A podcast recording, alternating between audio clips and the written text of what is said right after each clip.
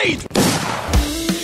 E a King vai vencer a partida! É inacreditável o que vem jogando o time da NTZ! Fallen, stop blowing my mind! The man from Brazil, Brasil! Colterra, the man, the myth, the beast! Five seconds to go. Salve rapaziada, está começando mais uma edição do Early Game, o podcast de esportes do GE. Eu sou Breno Deolindo, como quase sempre na, na apresentação aqui, última semana antes das minhas segundas férias neste ano, mas ainda uma segunda despedida desse ano, tam deste ano também.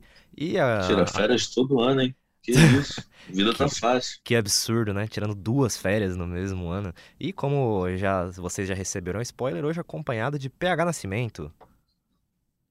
Fala, gente. Bom dia, boa tarde, boa noite para todo mundo que está ouvindo o Early Game da semana.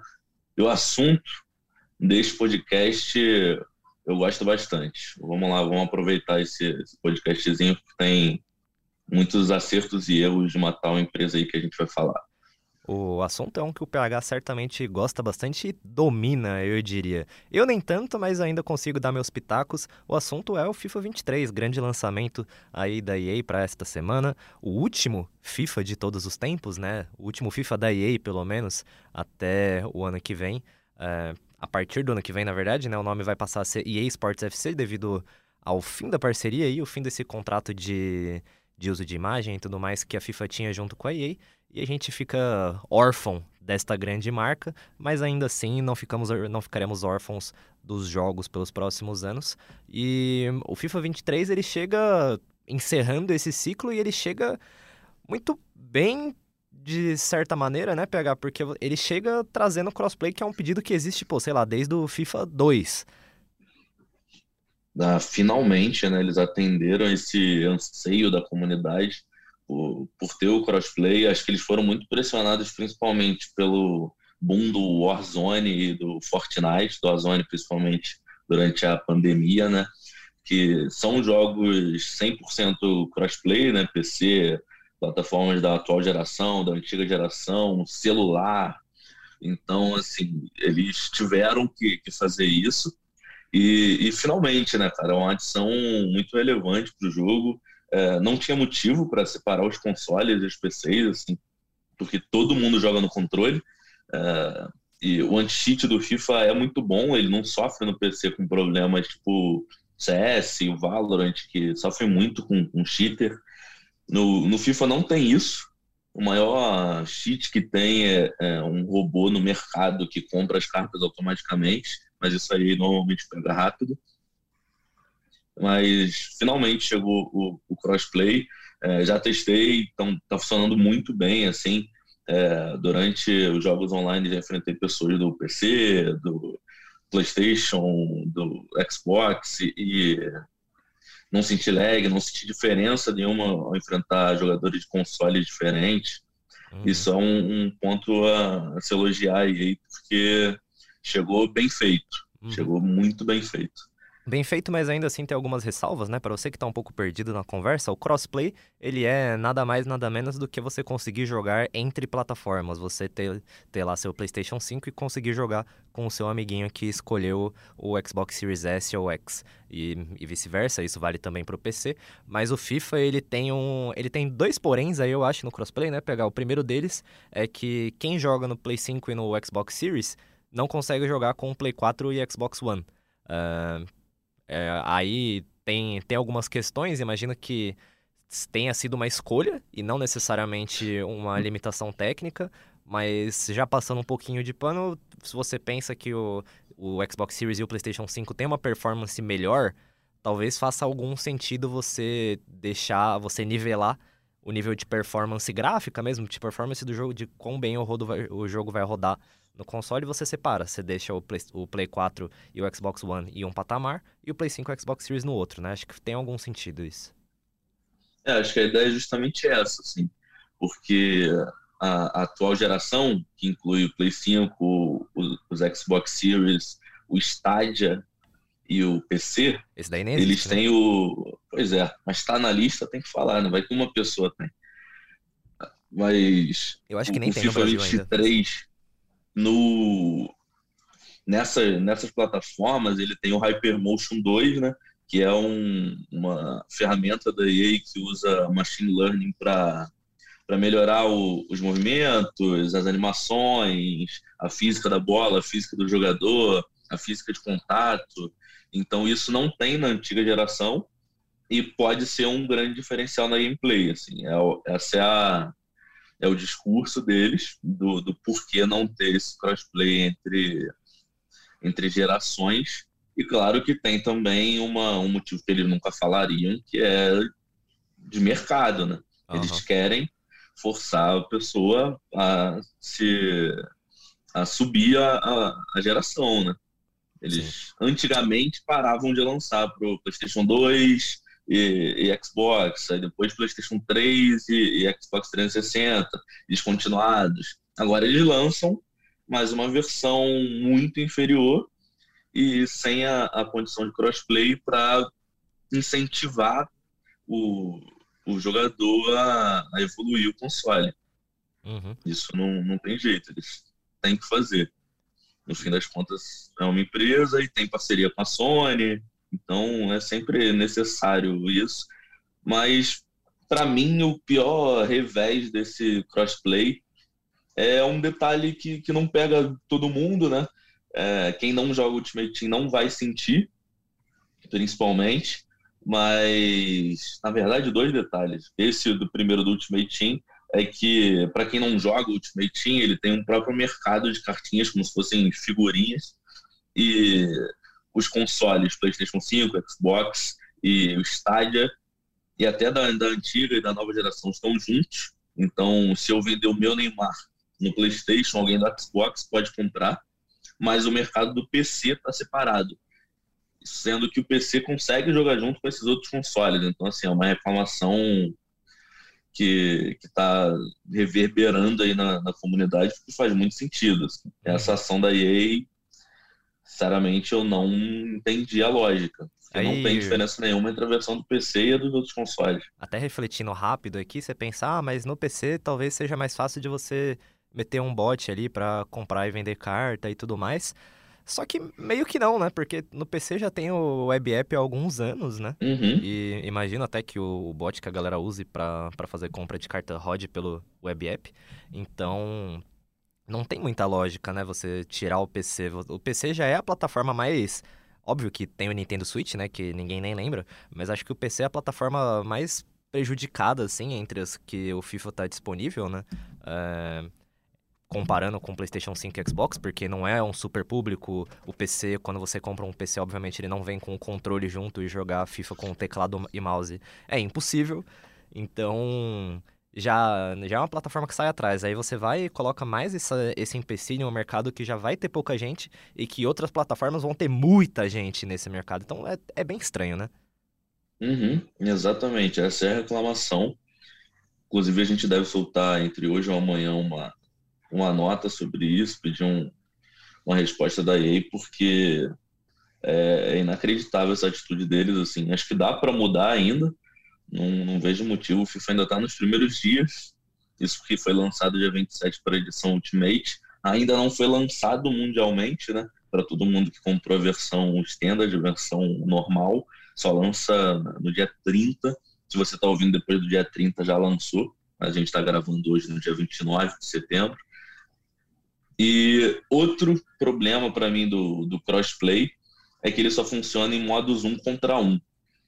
A EA disse que não teve tempo hábil para refinar a tecnologia do crossplay para colocar em outros modos, mas um modo que com certeza o brasileiro vai sentir muita falta de ter crossplay é o Pro Clubes, né?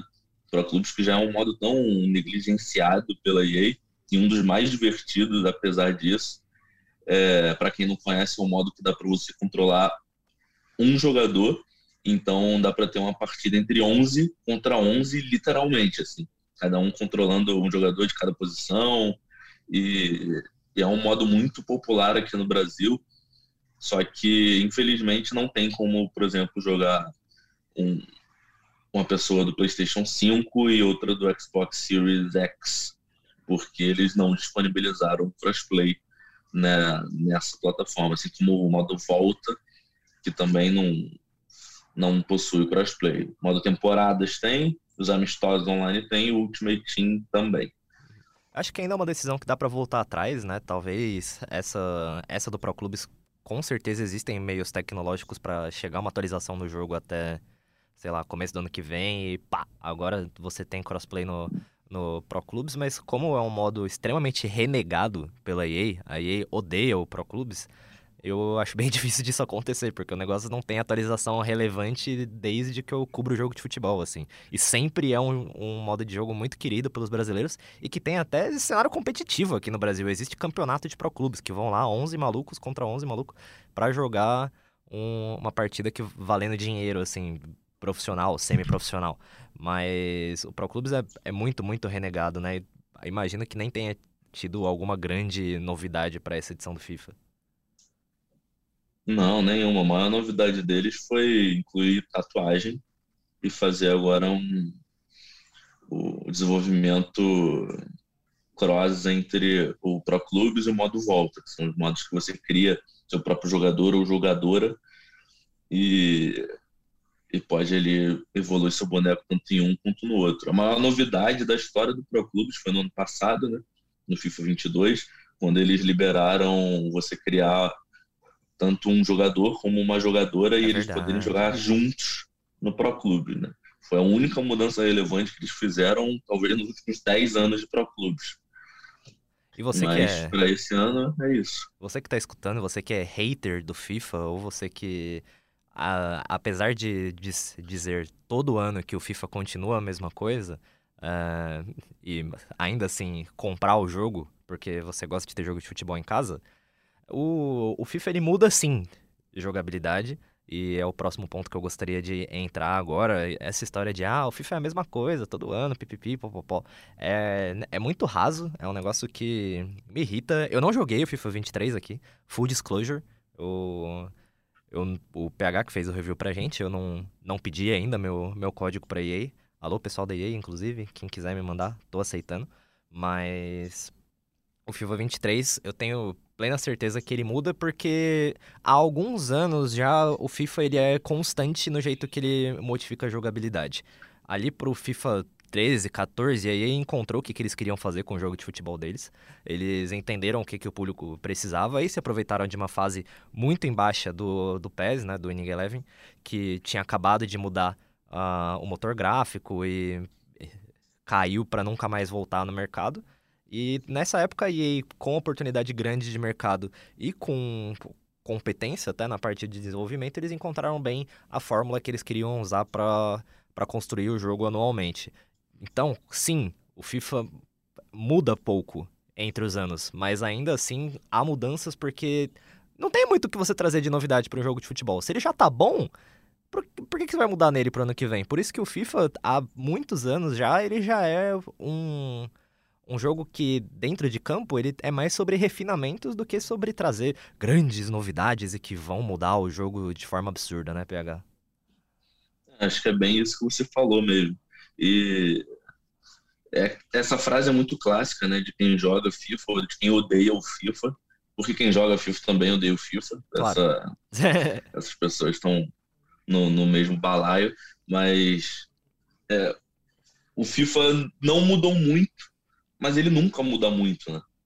Mas ele muda tanto, poucas vezes, que se você vê a diferença do FIFA 12, se você jogar hoje o FIFA 13 e o FIFA 23, você vê como o, o jogo evoluiu e mudou. Para quem fala que é sempre o mesmo jogo, né, vendo essa diferença de 10 anos, talvez perceba o quanto aí foi refinando e evoluindo a gameplay do jogo, não só graficamente, assim, o, o, o, jeito de jogar mesmo é muito diferente. No FIFA 13 era correr reto e sem pensar, cruzar para a área e fazer o gol. Tocar para trás, fazer o gol. No, nesse 23, por enquanto, né, ainda não chegou a, a primeira grande atualização de correção de jogabilidade, mas o jogo está lento, bem lento. Um jogador profissional inglês, o Rio de Gorila, inclusive publicou ontem nas redes sociais do, que na opinião dele foi um dos três é o mais lento que ele já jogou. E, e é o que eu estou percebendo também, um jogo bem mais cadenciado. A gente sempre fala isso em todos Toda vez. FIFA, mas esse é, é assim, o mais assustador, porque não é só o jogo que tá lento.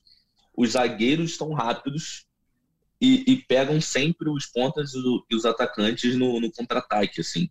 É, é um pouco assustador. Ainda não, consegui muito pegar o jeito do, do jogo. Tá bem diferente, esquisito. Acho que foi o que mais mudou da, da gameplay do 22 pro, pro 23.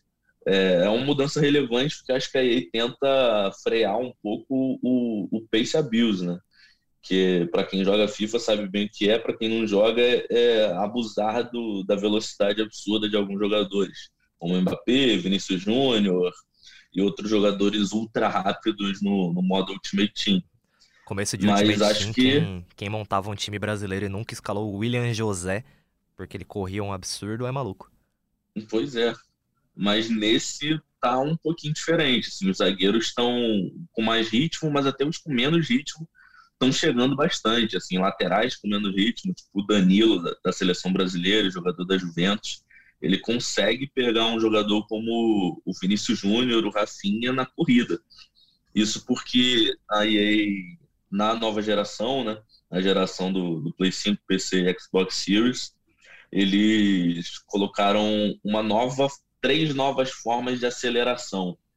Uma aceleração explosiva, que em curta distância começa muito rápido, mas se for uma distância longa, vai perdendo velocidade aos poucos. Uma outra que é mais longa, que normalmente fica com zagueiros, laterais, volantes. Eles começam lento, então no curto espaço eles não conseguem pegar um atacante rápido, mas se for uma distância grande, eles chegam e, como tem um físico melhor, normalmente ganham as bolas. E tem o controlado, que, sinceramente, eu achei horroroso, porque ele nem começa rápido, nem termina rápido, ele nunca é rápido. Controlado é o Tony Cross. E, é, exato. É sempre lento. E ainda em mudanças, o, o último FIFA que eu fiz review, existiu esse, esse passado obscuro na minha carreira, o último FIFA que eu fiz review foi dois- o FIFA 21, que ele introduzia aquilo de você conseguir controlar os jogadores que se movimentavam para receber o passe, também foi o primeiro que você conseguia controlar o jogador que estava sem a bola para você construir uma jogada ali. E naquela época eu percebi como mudanças muito ligadas ao famigerado skill gap, né? Mudanças que vão fazer a diferença entre você ser um jogador mediano e você ser um jogador bom pra ótimo, né? E isso tem em todo jogo. No, no Counter-Strike é você saber usar utilitário. No idem pro Valorant. No Rocket League é você saber voar bem com o carro, saber fazer flip reset, essas paradas mais, mais firulas. E no FIFA é você saber jogar sem a bola, é você saber abusar de todos os comandos que o jogo oferece. Porque você ficar lá, igual eu, que sou ruim no FIFA, e ficar apertando X, quadrado, triângulo e bolinha, e no máximo você aperta um R1 ali pra fazer um, um chute curvo, é, você não tá atirando 100% do jogo. E até por isso muita gente vai falar, ah, mas o FIFA é a mesma coisa todo ano. Mas muitas das mudanças que a EA introduz são pensando nessa galera já mais avançada, na galera que vai jogar é, Division Rivals e tudo mais, pra alcançar níveis mais altos no jogo, né? É, o bom e velho skill gap, né? Eles tentam sempre aumentar isso, porque é necessário. Um jogo que, que principalmente quer ser competitivo precisa ter um, um skill gap, precisa ter, ter comandos e ter funcionalidades que, que só alguém que é muito bom consiga fazer com maestria, né? Eles colocaram nessa edição agora o novo Super Chute, que o comando funciona com R1, L1 mais o botão de chutar. E, e ele é bem diferente de, de tudo que o FIFA já teve. É, o rival o eFootball já tem há dois anos, mas o FIFA colocou agora e com a, a ideia de ser um novo skill gap, principalmente para o ataque. Assim, ele é, funciona muito na, na questão de high risk, high reward, né? o risco é muito grande de você tentar, porque quando você dá esse chute, você fica em câmera lenta por alguns segundos, mas o jogo não. Então, se você estiver perto de um zagueiro ou muito perto do goleiro, eles vão chegar e pegar a bola de você. Mas se você estiver livre, sai um, uma pancada assim inigualável e tem grande chance de ser gol. Se você tem um medo de, de errar uma bola num contra-ataque sozinho, pode testar esse chute, porque tem muita chance de ser gol se você mirar certo, porque a mira também fica manual durante o, o, o super chute. Então, para quem está acostumado a ter muita assistência no, no chute ao mirar, mirar para a esquerda e chute no meio, essa, se você mirar para a esquerda, a bola vai na lateral. É, é assustador fazer isso online e ser humilhado. Mas. Isso de super chute, para mim, evidencia muito mais que o FIFA, a cada ano, ele se aproxima do, do que a galera chama de arcade, né? Hoje em dia, se você chama o FIFA de simulador de futebol, você é apedrejado na internet. E o super chute, e o tanto de drible, e o que vai acontecer nos servidores do Ultimate Team daqui três meses, quando todo mundo aprender a jogar isso, para mim é, é o, a evidência total de que o FIFA é um jogo 100% arcade, né? Exato, eles estão abraçando isso finalmente. Claro que eles ainda têm o discurso de, de realismo, e eles fazem a partida entre 22 jogadores lá na Espanha, cada um com um sensor para eles fazerem a animação mais bonito, mais perfeito possível. E realmente as animações na, na atual geração estão bem bonitas, assim, as divididas estão fazendo sentido. Mas no fim das contas é um jogo, né? Ele tem que ser divertido. Porque o futebol, se você for assistir a maioria das partidas, é um 0 a 0 1 a 0 E, e um, uma partida assim, na verdade, 10 partidas assim, jogando FIFA seria muito chato. Imagina 10 0 a 0 seguidos com todos os times na retranca e sendo impossível de fazer gol, de repente com um cruzamento e um gol na sorte. No, nesse FIFA, assim, por serem nesse FIFA, tem muita gente que ainda não sabe marcar, me incluo nessa lista. Então, assim, saem muitos gols. É, tá bem longe de ser realista. É primeiro tempo terminando em 4 a 4 é virada de 8 a 6 e mas eu acho muito bom isso porque foi o que eu falei no fim das contas o FIFA é um jogo e ele tem que te divertir uhum. justíssimo e se tem uma parte do FIFA que eu não me divirto e certamente passo muita raiva é o Ultimate Team que é o grande creme de la creme do FIFA né? É onde a EA coloca os seus, seus maiores investimentos, a maior, a maior dedicação para trazer novidades a cada ano, porque é o modo principal do FIFA. É da onde saem os grandes jogadores, é onde você consegue ter toda a experiência ali, é também onde você tem o maior espaço para você usar aquilo que a gente estava falando, para você aprender o que é o skill gap, conseguir descobrir movimentos, passes, é, dribles novos e tudo mais. O Ultimate Team é sempre, todo ano, o grande foco, tanto do público quanto da, da desenvolvedora. E para esse ano temos novidades bacanas do Ultimate Team teve um, uma reimaginação total do sistema de entrosamento que eu achei da hora demais, porque eu sempre achei muito chato o negócio de entrosamento. Pois é, mudou bastante pela primeira vez desde a criação do modo no FIFA 9, né? o, o sistema de entrosamento mudou.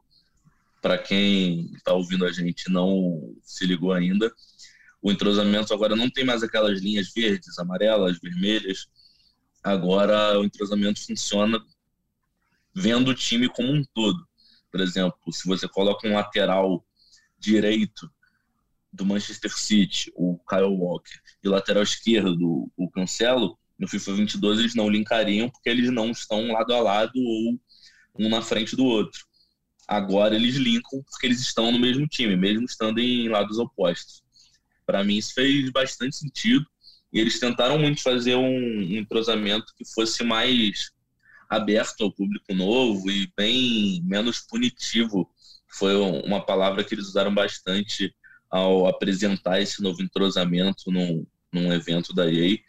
É, eles queriam muito abraçar o jogador novo do Ultimate Team, porque o Ultimate Team era meio assustador de início, né? Quando você pega a primeira vez, tem entrosamento, tem um monte de modos, tem uma pancada de viciado fazendo gol a rodo, então você precisava ter um, alguém para te ensinar ali no início. No, no, meu início, no caso, no FIFA 13, foi vendo vídeos do FIFA Live.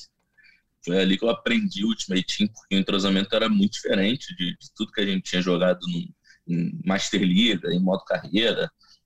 Mas agora é muito mais simples. E mesmo que a pessoa não entenda nada, ela pode montar o time que ela quiser, e o jogador não vai ter não vai ser prejudicado por estar em, em, uma posição diferente, não vai ser prejudicado por, por estar com zero estrelinha de entrosamento, que agora são três, né? uma por clube, uma por liga e uma por nação.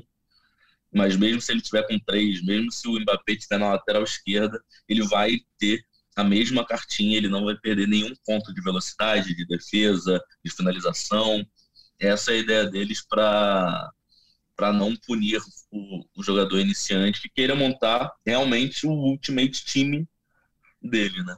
Que queira montar o time dos sonhos ali naquele modo você tá liberado aí. Fernando Diniz vai gostar, vai poder botar o Caio Paulista na lateral esquerda e ser bastante feliz. Eu ia falar exatamente desse exemplo que você deu no review, mas eu não ia dar spoiler para as pessoas irem ler. Agora que o PH já deu spoiler da parte mais engraçada do review dele, eu recomendo que vocês o leiam, porque certamente é uma das pessoas que mais entende do futebol virtual aqui no Brasil. O review dele tá, tá muito bom. É, ainda no no Ultimate Team, eu queria trazer um pouco até mais de profundidade para para esse modo de jogo, porque, novamente, é o, é o modo principal do FIFA e eu vou te falar o que, que acontece quando você entra no Ultimate Team pela primeira vez.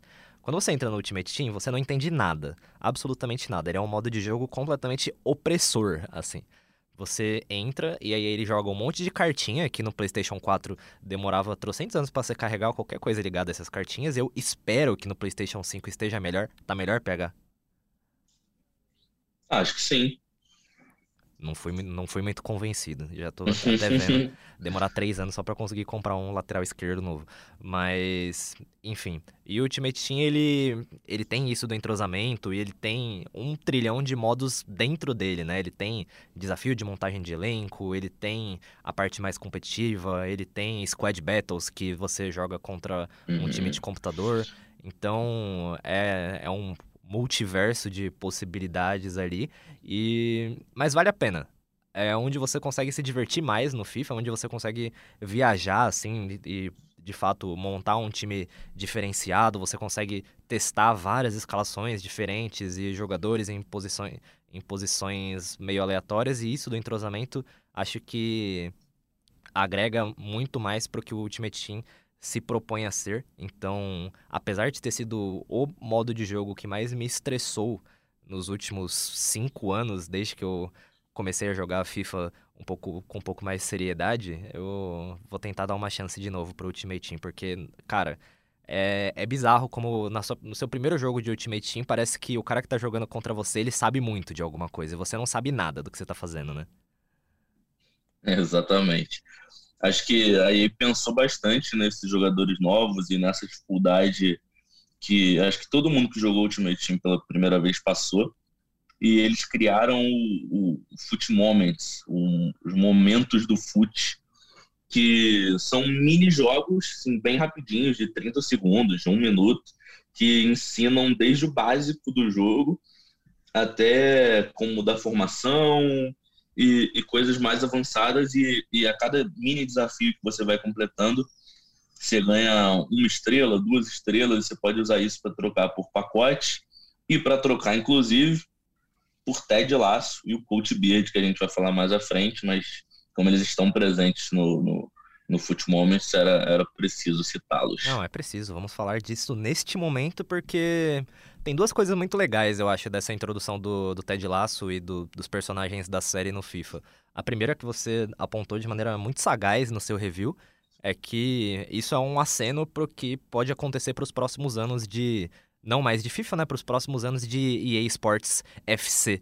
Porque por estar aí nesse guarda-chuva da FIFA, entidade futebolística, o, o jogo FIFA precisa se conter ali nas parcerias que ele vai fazer. É, é uma entidade super tradicional e tudo mais, então não dá para você viajar tanto assim. O modo volta era até uma exceção, você conseguia colocar lá a Dua Lipa e a Anitta para jogar juntos, mas o, o futebol 11 contra 11 normal do FIFA sempre foi muito certinho e muito nessa proposta de ser realista e tudo mais. Como a gente falou, não é exatamente realista, mas a, a ideia de ter ali os narradores, repórter de campo agora e tudo mais, o FIFA sempre quis se manter muito dentro de uma caixinha do futebol convencional e eu acho que esse fim de parceria da EA, como você apontou, é um, é um aceno do que pode, pode chegar para os próximos anos, né? A gente pode esperar muito mais disso, eu acho, né, Pega?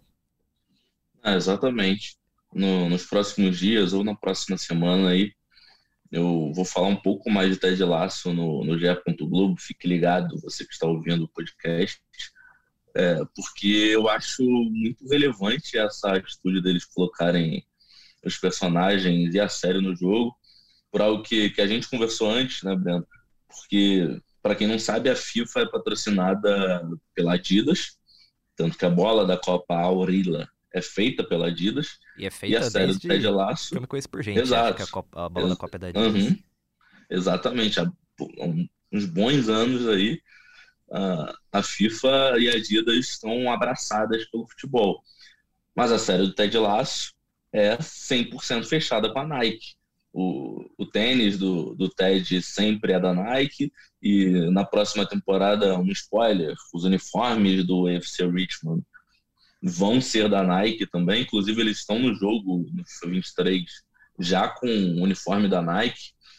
Então, acho que, que como você disse ali no, no início da, da fala sobre Ted Lasso, foi um, um aceno importante da, da EA de, do que pode vir aí para 2024 com o EA Sports FC, né? Eles já vão estar soltos das amarras da FIFA e vão poder enlouquecer. Pode ter aí o, o jogador do filme Gol, da trilogia clássica Gol, do Nunes que jogou no, no Newcastle, depois foi para o Real Madrid. Grande, grande trilogia de filmes, inclusive, se você nunca viu, assista. Eu nunca vi. Mas confesso. pode ver muito mais, pode ver super campeões, pode ver muito mais coisa relacionada a futebol e cultura pop, porque a FIFA segurava muito a EA em algumas coisas, um exemplo básico, assim, que já tinha no PES, enquanto era PES, inclusive, antes de ser futebol, era comemorar um gol tirando a camisa. Tinha essa animação no PES e tem até hoje no futebol. E nunca teve no FIFA porque fere as regras da FIFA. E adiantar barreira, por exemplo, era, era, algo que tinha no FIFA e depois foi tirado a pedido da, da entidade também, porque o jogador tomava cartão, incentivava um, uma atitude que, que era contra o fair play. As boas práticas do futebol. Exato. Mas, com todo respeito, fair play nem deveria existir. Mas isso é outra discussão. Só para complementar aqui, trazer a, a, informação, a bola da Copa é feita pela Adidas desde 1970, quando foi o primeiro modelo da Telstar, que é a bola da Copa que foi reimaginada aí para 2018 e foi a bola oficial da, da Copa da Rússia também, né? Então, pô, 50 anos de parceria e a gente tem um time 100% Nike no, no FIFA, um time que não existe na vida real, um time de série, uma série que, inclusive, se você está escutando esse podcast e nunca viu Ted Laço, por favor, pare de escutar agora e vá assistir. Faça esse favor para sua Assista vida. Assista imediatamente. É... Inclusive, tem parceria do Globoplay com a Apple TV, então vá e assine os dois. É, é a minha série preferida hoje em dia. Não espere uma série de futebol, ela não é sobre futebol. O futebol é só um pano de fundo para ansiedade, depressão e vários problemas mais complexos do que você perder um pênalti. Mas ainda assim vale muito a pena. E acho que um segundo ponto que essa entrada do Ted Lasso na, no FIFA traz é que, pô, é um jeito muito eficiente de você trazer um público novo, né? Porque Ted Laço não necessariamente, ainda que seja uma série de futebol, para mim não é uma série de boleiro, assim, não é uma série que a galera que vê todas as rodadas do Campeonato Brasileiro necessariamente vai assistir, né? Então, é um caminho novo para você aumentar um público que já é gigantesco, né? É, exatamente. Acho que isso aí deve ter, ter visto na prática, porque a, adesão ao, ao Ted Laço, pelo menos enfrentando jogadores online, é muito grande, assim. Eu uso o Ted Lasso como meu treinador, eu fui dar uma olhada nele como modo carreira, modo carreira que não é um modo que me agrada muito, mas só por ter ele ali já dá vontade de jogar, só por ter o time do, do Richmond ali, ter o estágio, é, é algo que, que dá vontade de jogar, dá vontade de, de você ver um pouco a mais ali, porque os rostos dos principais atores estão muito bem feitos, a roupa do Ted, o rosto, o gráfico, cara, isso é bem legal e isso chama muita gente que, que não é tão fã assim do, dos modos online, mas que, que no, no modo offline pode, pode curtir isso também, porque normalmente a EA só colocava as coisas relevantes, por exemplo, os jogadores clássicos como Pelé, Ronaldo, Ronaldinho, só podem ser, ser utilizados dentro do Ultimate Team por pessoas muito ricas. Porque é Ou bem tem muito difícil tempo ser livre. jogadores. Exatamente. Mas o TED está aí. Você pode usar em qualquer modo. Você pode usar no amistoso, você pode usar no modo carreira, você pode usar no Ultimate Team e conseguir ele facilmente. Isso foi, foi muito legal, muito legal mesmo. E espero bem mais no, disso no, no EA Sports FC 24. E eu gostaria muito que tivesse os jogadores no Ultimate Team. Queria 100% que minha dupla de ataque no Ultimate Team fosse Dani Rojas e, e Jamie Tart. Mas, infelizmente, isso não é possível, né? Os jogadores estão disponíveis só nos modos normais de jogo e no carreira, né? Talvez chegue, hein? Será? Eu Fica- acho que chegará. É Fico porque o, o TED não estava presente no início. Mas aí eles colocaram ali via Foot Moments. Ah. Acho que, que mais pra frente eles devem colocar sim. Ah, existe um mundo, Os então. jogadores e, já estão ali, existe, existe. Que, pô, tem que ter. e Pelo menos é, um elencozinho ali do Richmond. não é a primeira vez também que seria um. que teria jogadores fictícios no Ultimate Team, né? Pra, pra quem é um pouco mais antigo e lembra do The Journey, da história do glorioso Alex Hunter. Você conseguia jogar com o Alex Hunter no Ultimate Team. Era uma cartinha até meio roubada. Tinha o Alex Hunter e tinha um amigo dele que eu esqueci o nome agora. Mas eram jogadores fictícios que estavam no modo competitivo do jogo. Então não seria grande novidade você colocar dois personagens de série, né? Não, exatamente. Então, acho que é isso, né, PH? Acho que a gente amarrou bem tudo que tem pra falar desse, desse FIFA 23, o último FIFA de todos os tempos. O, o jogo meio que saiu agora no dia 27 de setembro, né? Se você tiver comprado a edição Ultimate, você já está se deliciando e passando raiva jogando Ultimate Team. Mas se você comprou a versão padrão, ele chega agora no dia 30 de setembro, nessa sexta-feira, vulgo amanhã, para PlayStation 5, PlayStation 4, Xbox Series S, Xbox Series X e Xbox One, além, é claro, do Nintendo Switch, PC e Stadia. O Stadia eu acho que nem existe no Brasil até hoje, mas se você estiver escutando a gente de fora do país, por que não, né? E a versão de Nintendo Switch vale sempre ressaltar que é aquelas coisas, né? O Nintendo Switch nunca foi prioridade da EA, até porque é um console que não conversa muito com o público de jogo de futebol, então não espere grandes coisas do do FIFA de Nintendo Switch. Dito isso, PH, a gente existe, a gente vive num mundo em que um jogo novo é 300, 400 reais e faço a você a pergunta que você respondeu no finalzinho do seu review. Vale a pena gastar essa grana no FIFA 23? Então, como eu respondi lá, depende, né? Depende de, de quem é você. Se você é um, um fanático pelo Ultimate Team é, e tem esse dinheiro para gastar, né? Principalmente, acho que a primeira questão é essa. Se você tem os 300 ou 500 reais para gastar no, no FIFA, você tem que pensar se você é tão fanático assim pelo modo Ultimate Team, porque o início é sempre a melhor parte, porque nem todo mundo tem as cartas uh, overpowered ainda, ninguém tem, ninguém não, né? Quase ninguém tem o Neymar, quase ninguém tem o Mbappé, e todo mundo começa nas divisões mais baixas, então é a melhor época para você usar cartinhas comuns, cartinhas diferentes, testar formações e aprender o jogo mesmo, porque tá todo mundo aprendendo junto.